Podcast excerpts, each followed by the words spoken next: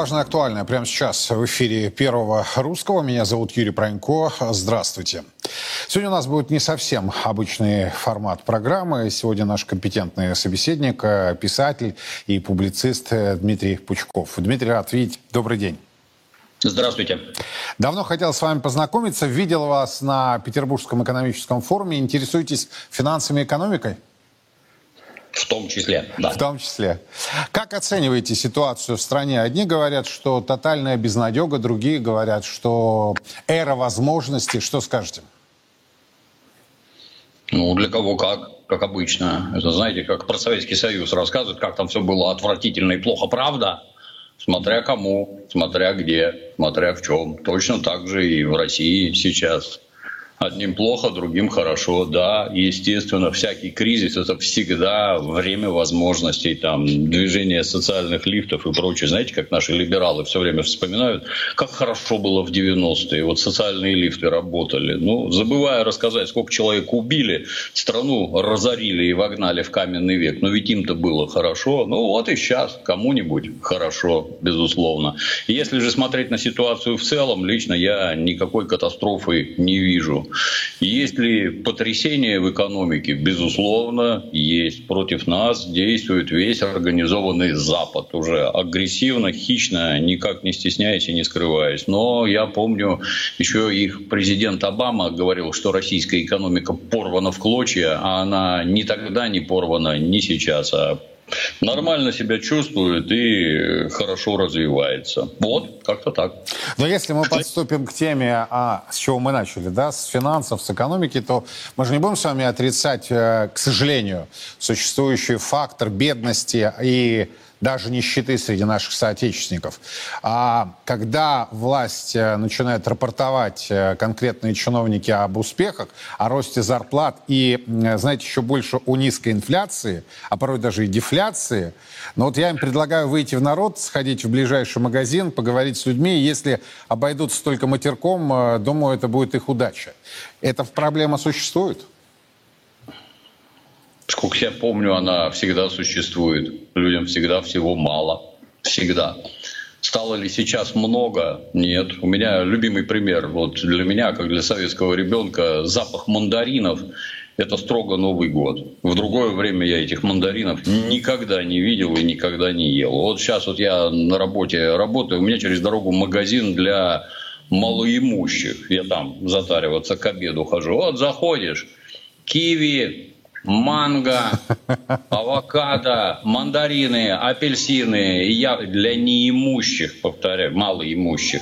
Там нет свежего мяса в этом магазине и свежей рыбы. Все остальное битком набито.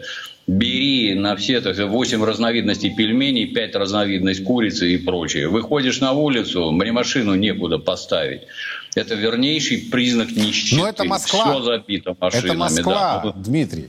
Какая Москва? Я в Питере живу, точнее под Питером. Ага. Какая Москва? Никакая не Москва. Ну хорошо, Точно Петербург вторая столица. Люди все-таки Они вам так и будут рассказывать. Денег у них нет, они страдают, все у них плохо. Знаете, у меня когда жена работала в детском саду. Так вот, бесплатно дети в саду пребывали только у тех, кто привозил детей на машинах. То кто пешком ходил, те деньги за детский сад платили. А вот кто на машинах, у них все дети бесплатно в детском саду были. Потому что они пострадавшие, и у них нет лишних денег. Ну, ну то есть думаете, что народ прибедняется? Я не думаю, я вижу. С чем они себя сравнивают, хотелось бы узнать. С какой-то вымышленной Швейцарией, где они никогда не были, или с какими-нибудь вымышленными США, где они тоже никогда не были, где намазано медом вот там кисельные, молочные реки, кисельные берега. Это не так. Стало ли хуже, чем было два года назад? Безусловно, стало хуже. У нас война идет, как ни крути, и страна трудится в несколько другом направлении. Будет ли лучше? Надеюсь, что будет. А надежда на чем основана? На чем победе, на победе, которую мы одержим, да. Вот переключатся, так сказать, экономические связи с запада на восток. Тут вопрос, опять-таки, возникает. А кто эти люди, которые 30 лет волокли нас на запад с рассказами о том, какие там замечательные партнеры, демократия и свобода? Так они продолжают вот. сидеть в своих креслах. О, вы не поверите, я их выгнать не могу. Я тоже. А путь оказывается куда-то не туда. А может, надо было сразу дружить с Юго-Восточной Азией там, и как-то это с китайцами связи налаживать. И никто бы не взрывал северные эти потоки, и никто бы там политических требований никаких не выдвигал. А все как нормальные барыги разговаривали бы про деньги. Но нет, нет. Вот заволокли туда, куда не надо, а теперь расхлебываем.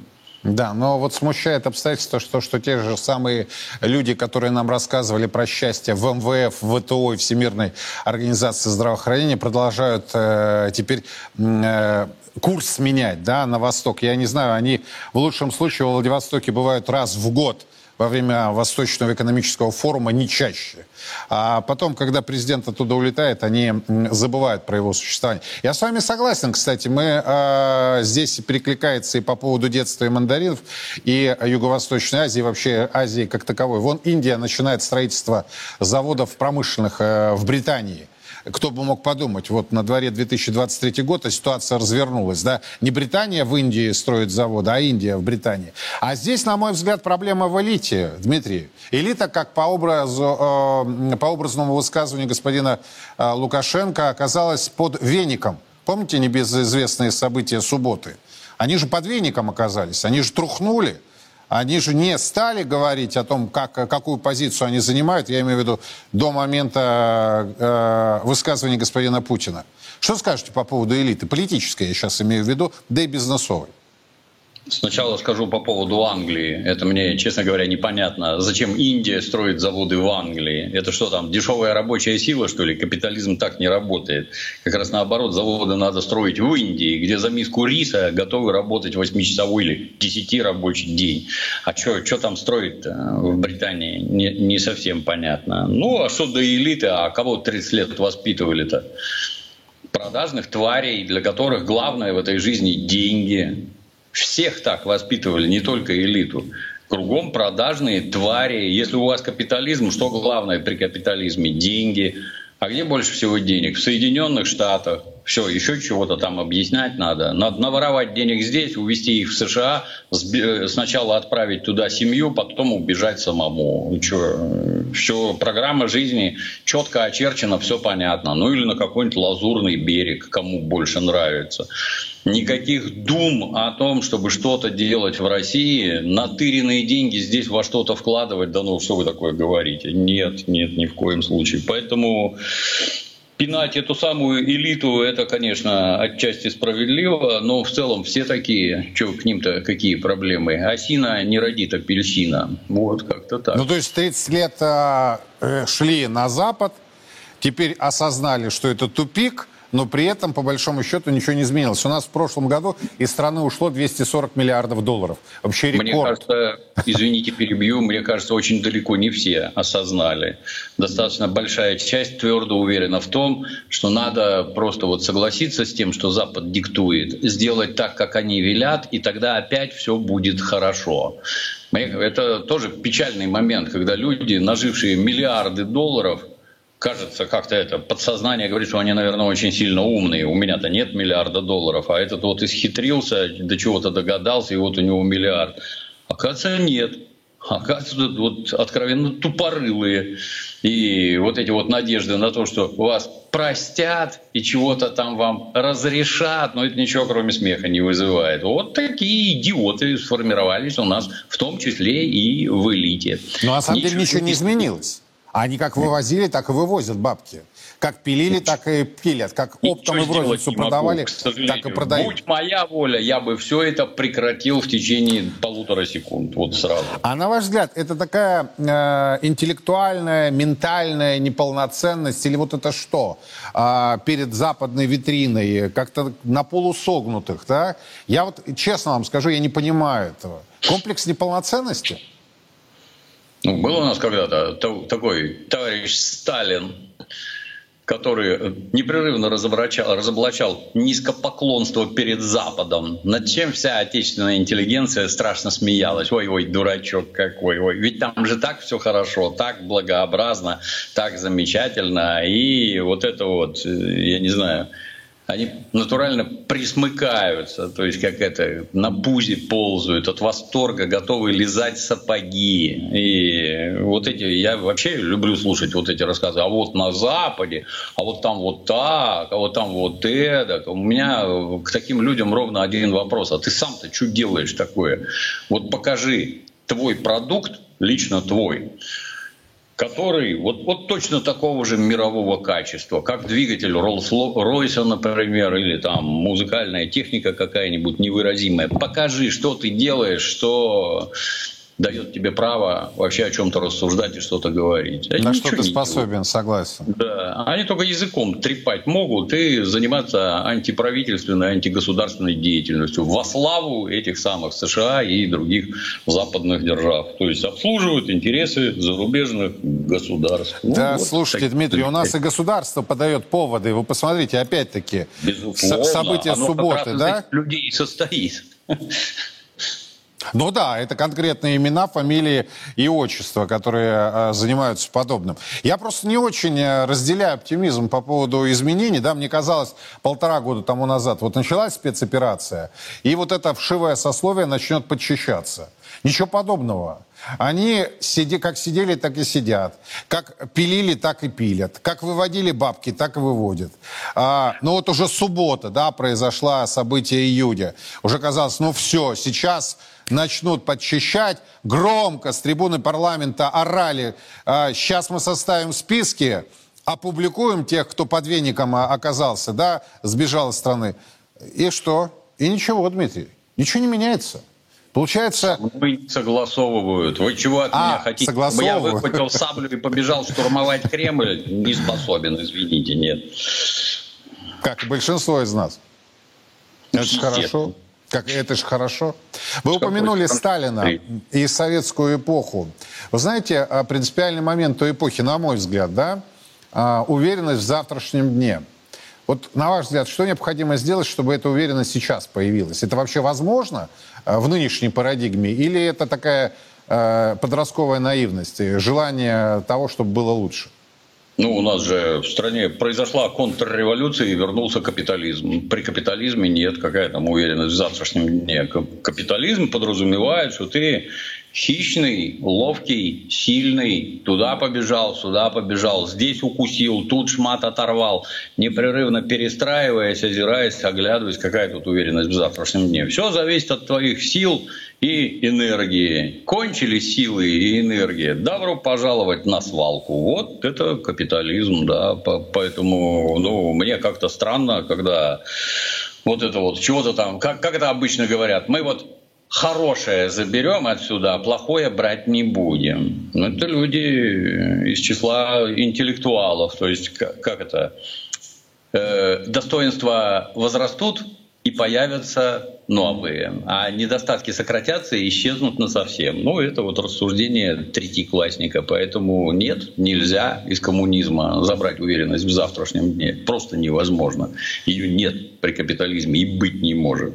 Ну, так же, как и вот эта мохнатая невидимая рука рынка, которая якобы да, все регулирует. Из той же да, серии. Там есть там есть не только рука, там есть и другие органы, в том числе половые, тоже невидимые. Вот. Про это надо постоянно помнить. Я думаю, вы часто тогда слышали вопрос, но «Ну, если так было все замечательно в Советском Союзе, что же он рухнул? Я на это отвечаю предатели, конкретные предатели, конкретные фамилии, имена и отчества. А вы как ответите на этот вопрос? Ну, Союз, ну, наша с вами Родина рухнула, рухнула. Полностью с вами да. согласен, да. Советский Союз уничтожило руководство коммунистической партии Советского Союза. Это все на их совести. Горбачев, Ельцин и прочие эти замечательные персонажи. Это национал-предатели, с моей точки зрения.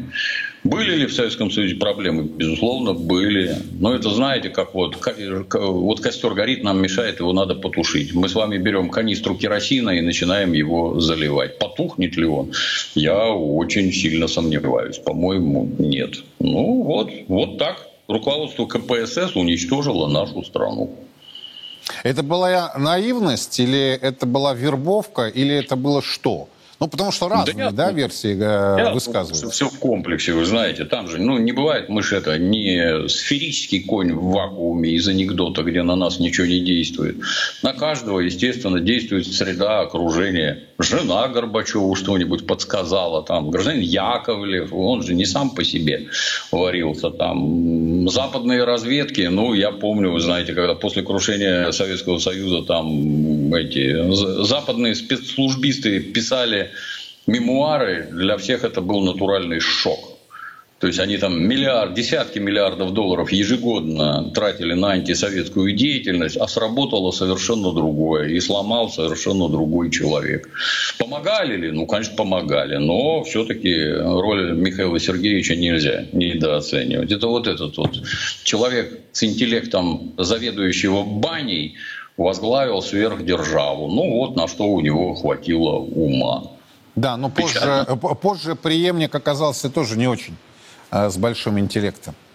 90-е, веселые годы. Я не могу сказать, что это какой-то счастливый период. Э, это, это период такого дебоша, а такой не Ладно, не хочу выпадать из зоны русского литературного языка, чтобы не попасть под э, ныне действующее законодательство. Но тем не менее, понимаете, про прошли десятилетия, а мы вновь возвращаемся к этой теме и вновь не можем понять, где мы находимся и где мы очутились. Нас не спросили, а никто не удосужился, да? Нас куда-то вели, вели, вели, теперь говорят, нет, все, это было неправильно, пойдем в другую сторону. Те же самые лица, те же самые фамилии, меня это очень сильно смущает.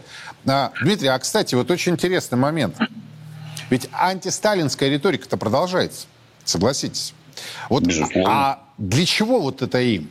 на ваш взгляд? То есть они получают такое наслаждение некрофильское, они получают э, реванш, но в конце концов, оставьте человека в покое, да?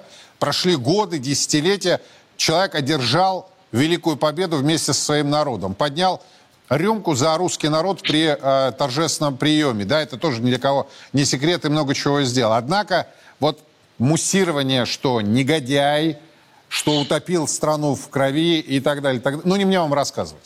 Что, для чего? Ну, я бы их поделил на две категории. Так. Одни – это проплаченные твари, а другие твари бесплатные.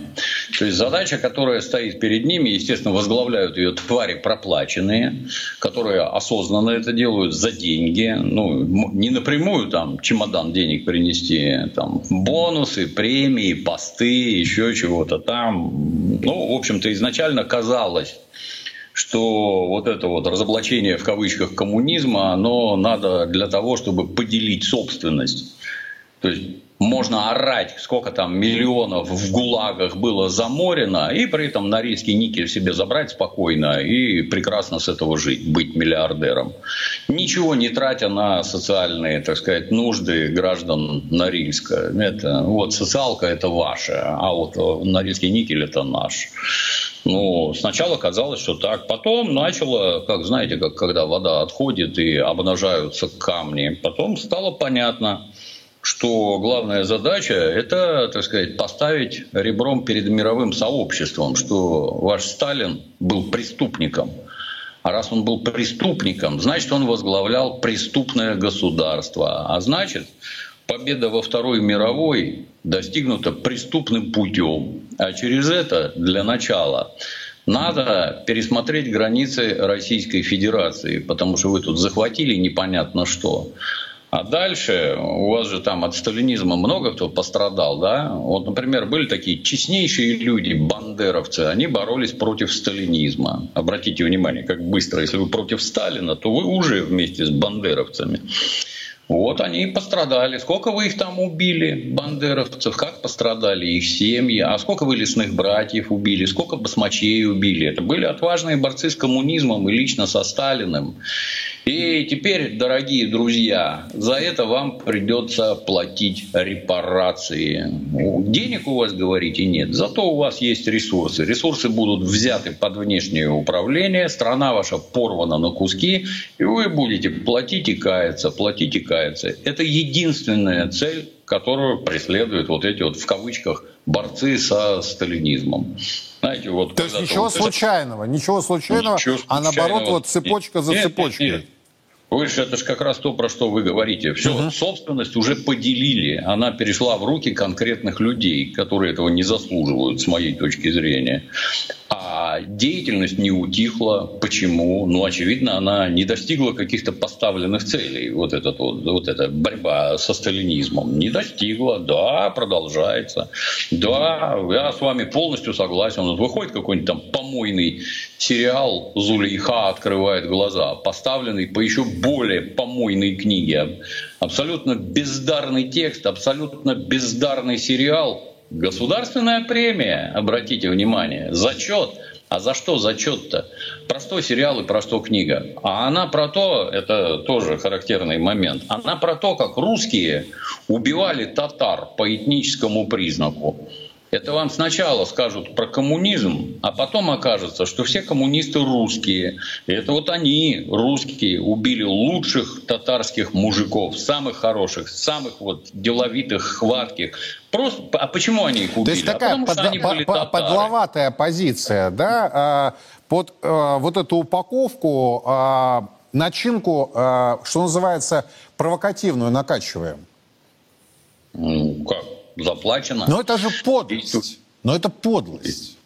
Вещи Мир должны называться состоит... подлостью. Вещи называться Мир должны своими не состоит из любви и дружбы. Когда говорят про человеческие качества, то всегда почему-то вспоминают только любовь и доброту. А злоба и ненависть – это точно такие же человеческие качества. И вот эти вот люди, создатели этих книг, сериалов, вот это вот носители, в первую очередь, вот таких качеств. Дмитрий, но они, на ваш взгляд, осознанно это делают? Непонятно. Они осознанно это делают? Да, да. То есть они вменяемы. Мы можем зайти с вами в любой книжный магазин здесь, в Москве или в Петербурге, а, в подписные издания на Литейном или в Дом книги на Невском, то, что вам ближе. Я очень люблю а, эти книжные в Петербурге. И здесь вы не поверите, хотя, я думаю, вы это знаете. Вот все иноагенты, назовем их так, да, в полном объеме, да. на самых видных местах, да. Открытый доступ. с, вашего, с вашего позволения даже добавлю. Они теперь завернуты в специальные обложки, на которых вот такая блямба. Иноагент. То есть это рекламная акция. Вот это ты видишь в первую очередь, вот это покупай, да. Но, а Запрещено. А вы это, это, этот аспект как э, объясняете? То есть у нас да так э, государство на полшишечки или, ну, если... или вот как? Если государство считает нужным преподавать детям в школе труды Солженицына, чтобы дети эти идеологические помои читали, то а что оно будет? Бороться с какой-то Гузель Яхиной? Не будет, наоборот, будет давать государственные премии. Но дуализма как-то в сознании нет.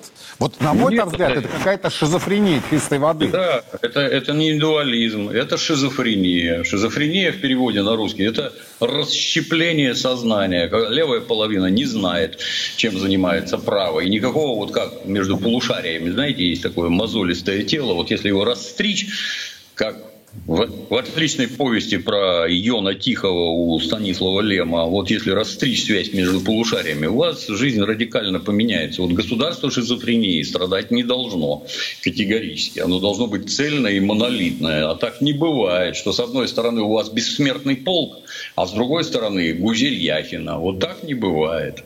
Вы не разорветесь пополам. Вы вынуждены будете определиться. Вы за кого? За товарища Сталина или за Бандеру с Гитлером. О, а, а середины нет, представляете, как вот жизнь устроена. Вот как-то так. Но вот в этой ситуации народ, конечно, наш э, показывает высший пилотаж мастерства, умение отделиться от этого всего и как-то еще жить. Э, и не просто жить, но и достойно жить, э, пытаясь да, выжить в этой ситуации. Но вот идеологии не хватает. И это уже об этом откровенно все говорят. Но как только всерьез подступаются, Дмитрий, к вопросу, посылают куда подальше и говорят, нет, это Конституцией запрещено. Это из той же серии медицинского диагноза? Ну, тут общественности-то надо сказать, что вот это вот лежание на диване с надменной мордой и оттопыренной губой меня не спросили – ты никому не нужен. И не будут тебя спрашивать вообще ни о чем. И от тебя в этой жизни ничего не зависит. Это как на работе. Если ты хочешь, чтобы выполняли какие-то твои требования, надо организовывать профсоюз и бороться за свои права. Просто так тебе никто ничего не даст. С государством ровно то же самое.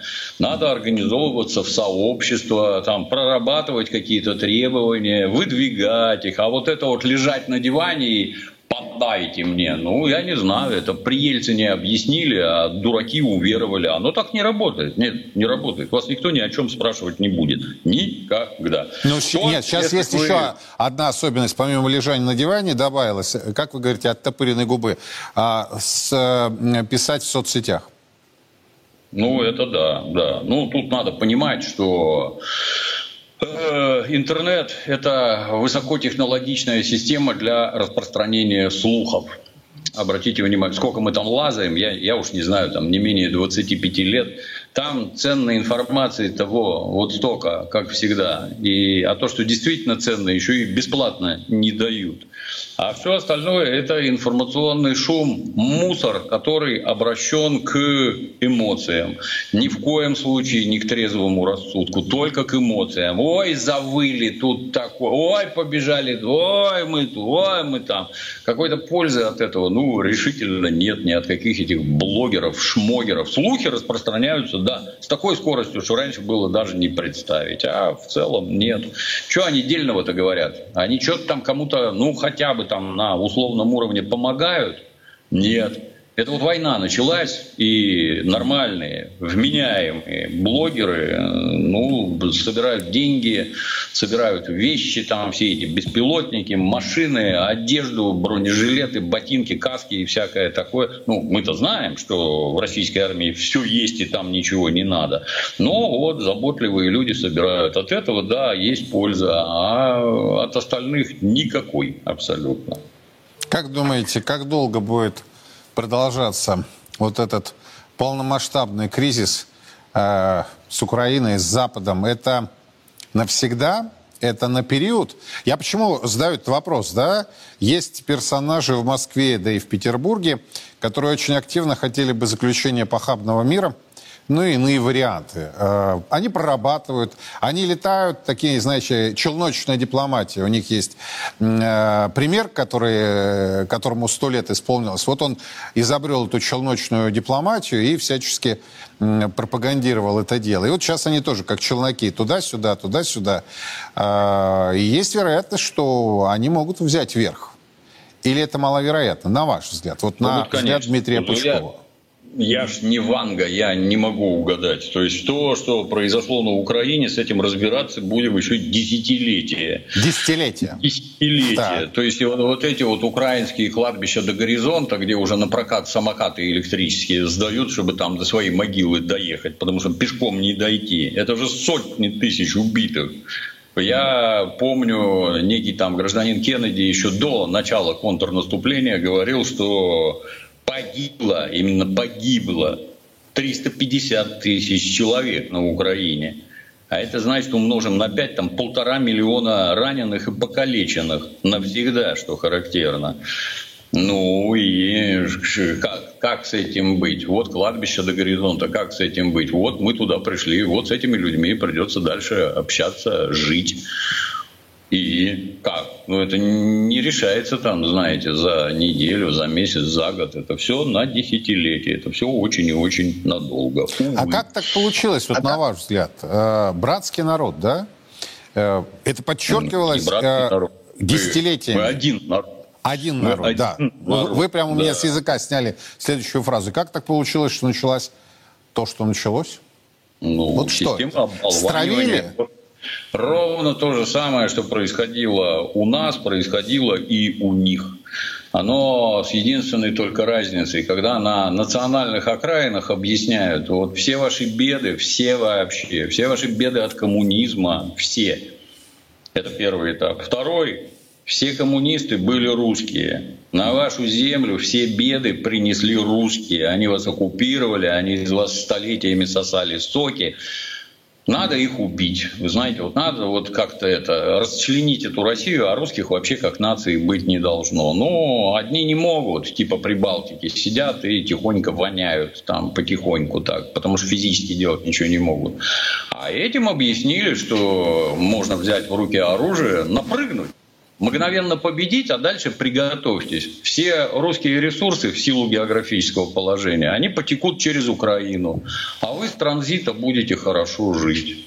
Все, там бесполезно с ними разговаривать вообще бесполезно в чем бы то ни было переубеждать. Это как немецкие нацисты. Мы же помним, как в Первую мировую войну там братания на фронте были. Мы же все пролетарии, нам нечего делить вообще. И так ведь и было, да. Немцы тоже не хотели воевать, потому что они пролетарии, и им кроме своих цепей это, терять нечего и защищать нечего.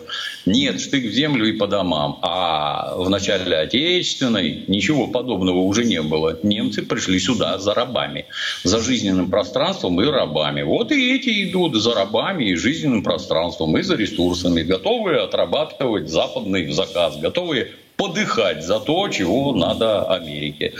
Сможем ли мы после такого задружиться, я очень сильно сомневаюсь. Но э, говорит это ровно об одном – о мощности идеологических излучателей, о могучем инструменте промывки мозгов, когда вот один и тот же народ поделили напополам, вооружили одну сторону, натравили на другую, вот теперь расхлебывайся. Древний римский принцип еще «разделяй и властвуй» успешно воплощают в жизнь. А у нас все разговоры про демократию, свободу, выборы из двух и более кандидатов. Ничего важнее для России, как мы знаем, за 30 лет нет. Оказывается, есть.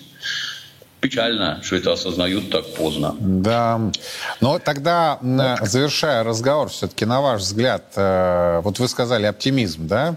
Испытываете? Да.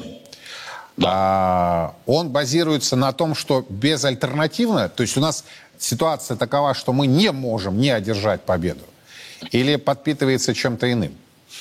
Ну, как это, знаете, есть такой известный, был известный китайский военный теоретик Сунь Цзы написал «Искусство войны», где конкретно писал, что лучше всего бьется армия, загнанная в местность смерти, откуда нет выхода, где они четко знают, или они победят, или их убьют. Вот мы сейчас ровно в такой же ситуации. Или мы победим, или перестанет существовать страна, Россия, и перестанем существовать мы, как народ. Вот мы в такой ситуации. Это с одной стороны. Я считаю, что это нас очень сильно подбадривает. С другой стороны, ну, вот Украина, в которой когда-то не так давно там проживало 40 миллионов человек. С начала военных действий, если правильно помню, там уже оставалось 35 а в Европу убежало 11, а к нам убежало 3, а к нам присоединилось еще 7. В результате, если там сейчас проживает миллионов, там, я не знаю, 12-15, то это, я считаю, еще серьезное преувеличение.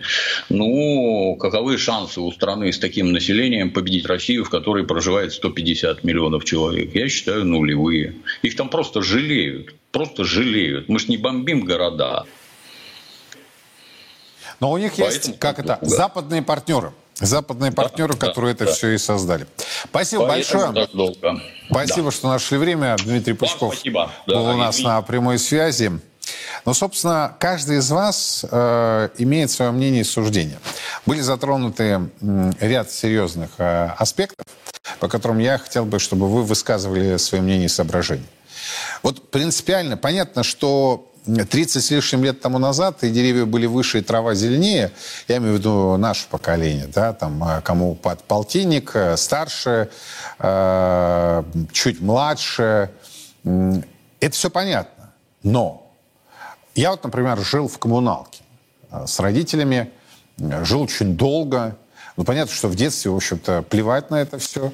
То, что сортир на улице в Якутии – это тоже было плевать. Э, э, каждый день ты носишь из водоколонки воду там и так далее.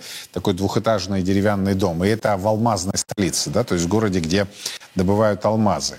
Но вот принципиальный момент. Я вот сейчас уже, будучи э, взрослым, будучи отцом, у которого взрослые дети, задаюсь вопросом, как мои родители вот выживали в этой ситуации. То есть мне, пацану мелкому, было пофиг, да, по-русски говоря. А, ну, потому что это детство.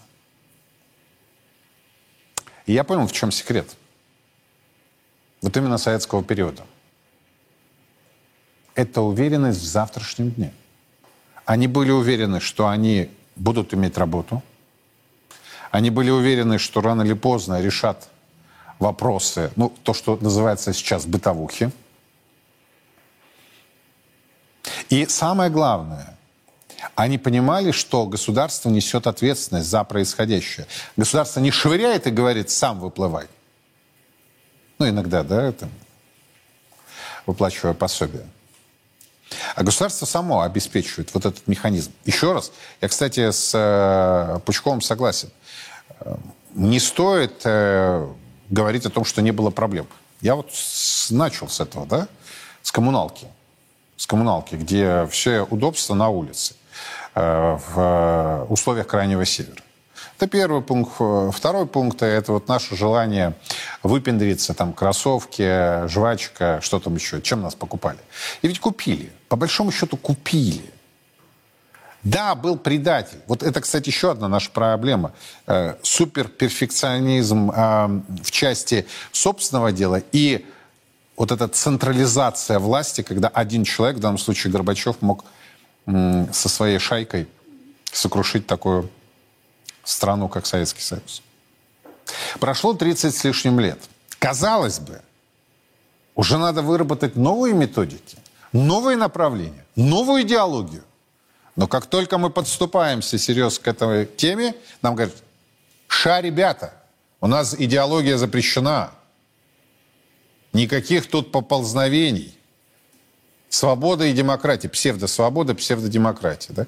Я еще раз хочу сказать, в силу профессии я же изучаю не только то, что здесь, анализирую, что здесь у нас происходит, но и то, что там за бугром происходит. Ржали все, что э, в 80-е годы здесь старики управляли процессом в нашей стране. Да? Посмотрите, кто сейчас управляет там, с бугром. На их возраст. Ничего, никого не, не смущают никакие и никакого, никакого ржача не стоит по поводу гонки на лафетах. В первую очередь, и завершу, надо понимать, самоуничижение – это дорога в тупик. А у нас это есть. На задних лапках прыгать перед западной витриной, которая очень блестит, так это шарики, фонарики, иллюминация. Это у нас элита так любит и какое-то самоуничижение. Но мы такие никакие, да? Вот пока мы с этим делом не закончим, никаких результатов положительных не будет. Так и будем копаться вот в этой органике, которая нас периодически погружает. Я больше чем уверен, что страна, которая обладает таким народом, которая имеет такие ресурсы, такие географические и иные возможности, не может э, простой народ жить в дерьме. Вот, а для того, чтобы не жить в дерьме, надо любить свою родину, любить свою землю и любить свой народ. В том числе говорить на чистейшем русском литературном языке, а не придумывать издания, например, «Капутня Дейли». Мы продолжаем следить за развитием ситуации. Все подробности в наших эфирах и на официальном сайте Царьграда по поводу «Капутни Дейли» я не придумал. Это реально есть такое издание. Меня зовут Юрий Пронько. Хорошего семейного вечера и до завтра.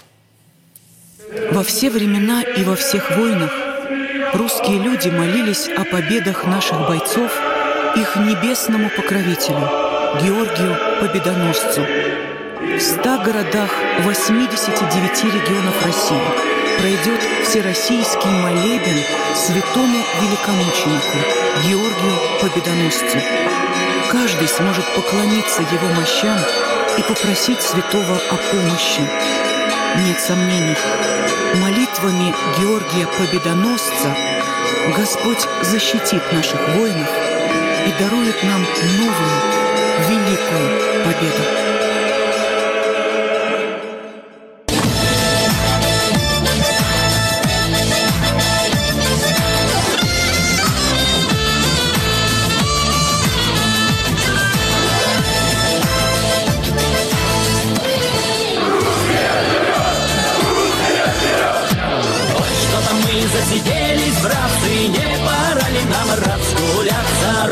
молодая, силы немерено, дайте коня мне за добрый день.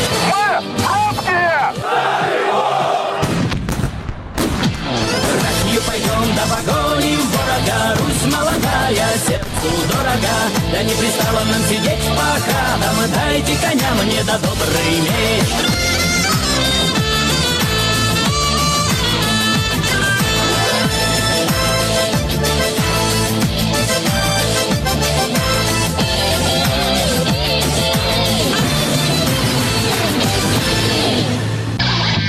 Андрей Пинчук, первый министр госбезопасности Донецкой Народной Республики, герой ДНР, полковник запаса, доктор политических наук. Честно о спецоперации. Говорим, о чем другие молчат. Сила в правде. И только так победим.